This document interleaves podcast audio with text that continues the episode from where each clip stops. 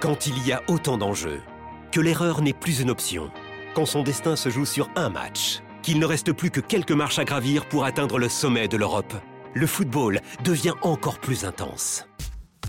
Retrouvez les demi-finales retour de l'UEFA Champions League avec Paris SG Dortmund mardi à 21h sur Canal Plus Foot et Real Madrid Bayern mercredi à 21h sur Canal Plus et Canal Plus Foot. Rendez-vous sur boutique.canalplus.com.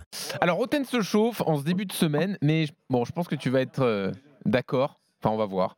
Avec Daniel Riolo, hier soir dans l'after, on n'en a pas parlé dans Roten sans flamme, donc c'est l'occasion, sur le positionnement des pistons de l'OM. Alors ça, personne n'a compris, et j'aimerais savoir si tu as une explication. Daniel Riolo, euh, donc euh, dans l'after hier, disait franchement, je comprends pas que Nuno Tavares, tu le mettes sur le côté droit, alors que son bon côté, c'est le gauche. Déjà que de son côté, il est très brouillon. Là, tu lui dévises complètement les pieds en l'inversant de l'autre côté, en mettant Klaus à gauche. Qu'est-ce que tu en as pensé? Est-ce que tu arrives à le comprendre, ce choix?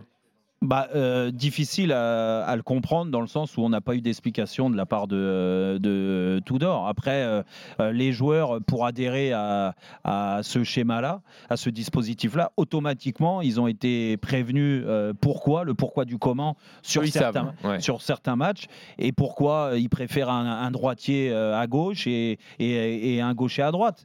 Donc ça peut être, ça peut être euh, une réflexion intéressante de la part de Tudor par rapport à l'adversaire aussi.